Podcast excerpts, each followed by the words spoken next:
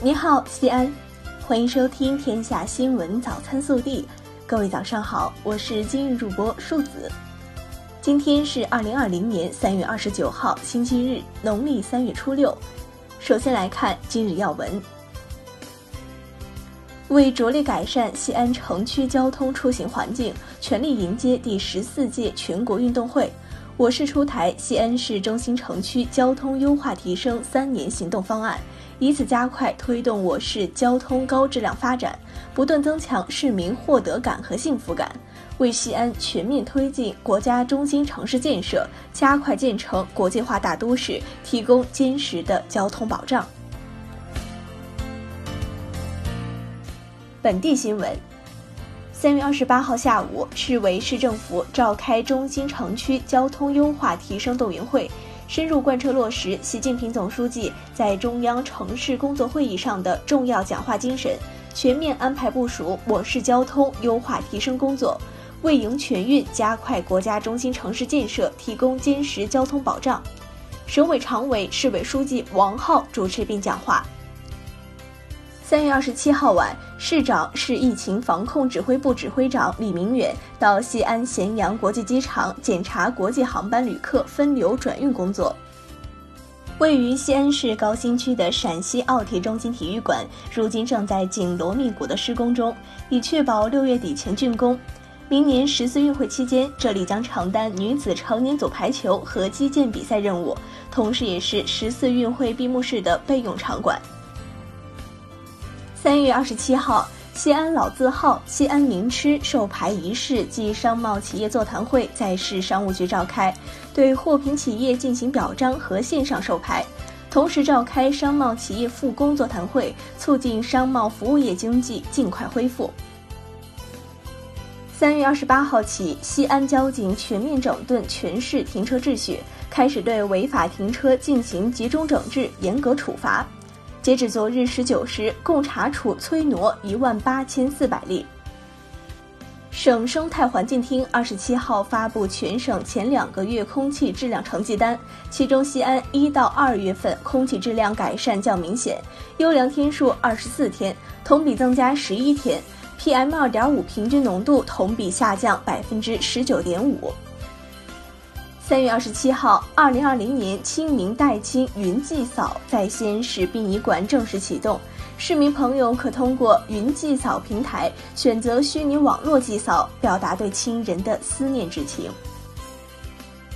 二十八号晚八点，高陵区西咸北环线两辆货车发生追尾事故，一名人员被困，消防人员迅速赶到现场，十二分钟火速将被困人员营救出来。近日，网传西安某小区有人冒充防疫人员入户抢劫，经核实，该消息为不实信息。西安警方并未接到此类警情。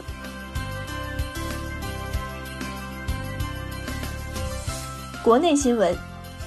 国家卫生健康委新闻发言人、宣传司副司长米峰二十八号表示，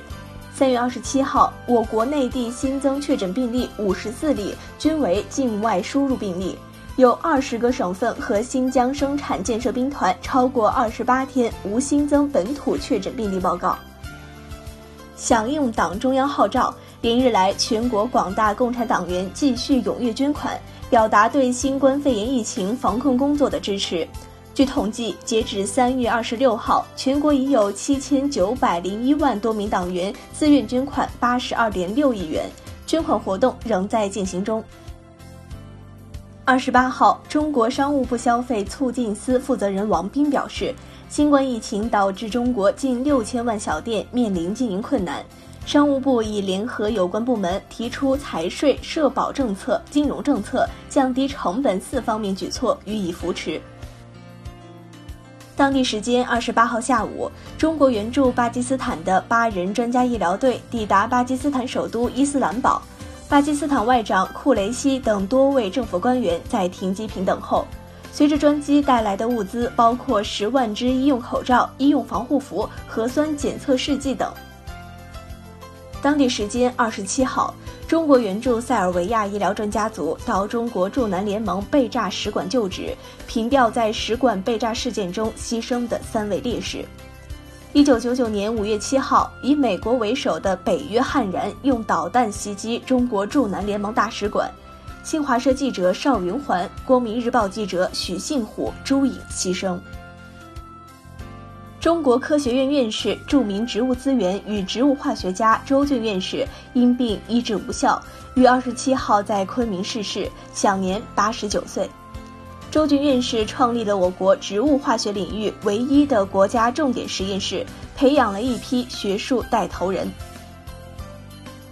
二十八号，全国学生资助管理中心在官网发出预警信息：近日有地方反映个别学校的学生接到诈骗电话，声称贷款账户需要注销，需要按照对方说的程序进行操作。目前，国家助学贷款没有政策变化。二十八号，湖南祁阳一列铁路货车被一辆装载砂石的失控大货车撞上，致使铁路货车脱线，两名汽车司机受伤，已送医院救治。据悉，事发地点为非电气化铁路货运线，不影响客运列车。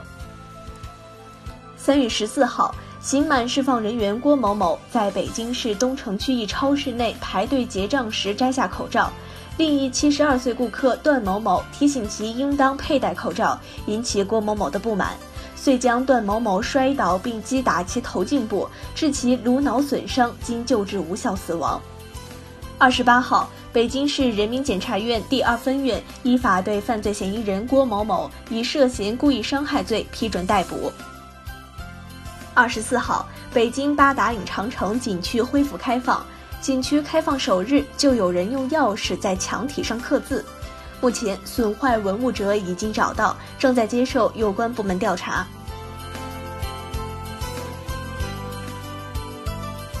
暖心文，你们对我太好了，我舍不得走啊！这位八十五岁的老奶奶在湖北省妇幼保健院光谷院区感染四科治疗好转后，说出了这段话。虽然近视两千五百度，但他依然坚持要写信表达自己的感激之情。微调查：二十八号，中华遗嘱库发布《二零一九中华遗嘱库白皮书》，首次公布年轻人立遗嘱大数据。白皮书数据显示，截至二零一九年底，三百四十四名九零后在中华遗嘱库登记保管了遗嘱。其中，虚拟财产的纳入和安排成为其一个突出的特征。那么，你有哪些虚拟财产最想要他人继承？更多精彩内容，请持续锁定我们的官方微信。明天不见不散。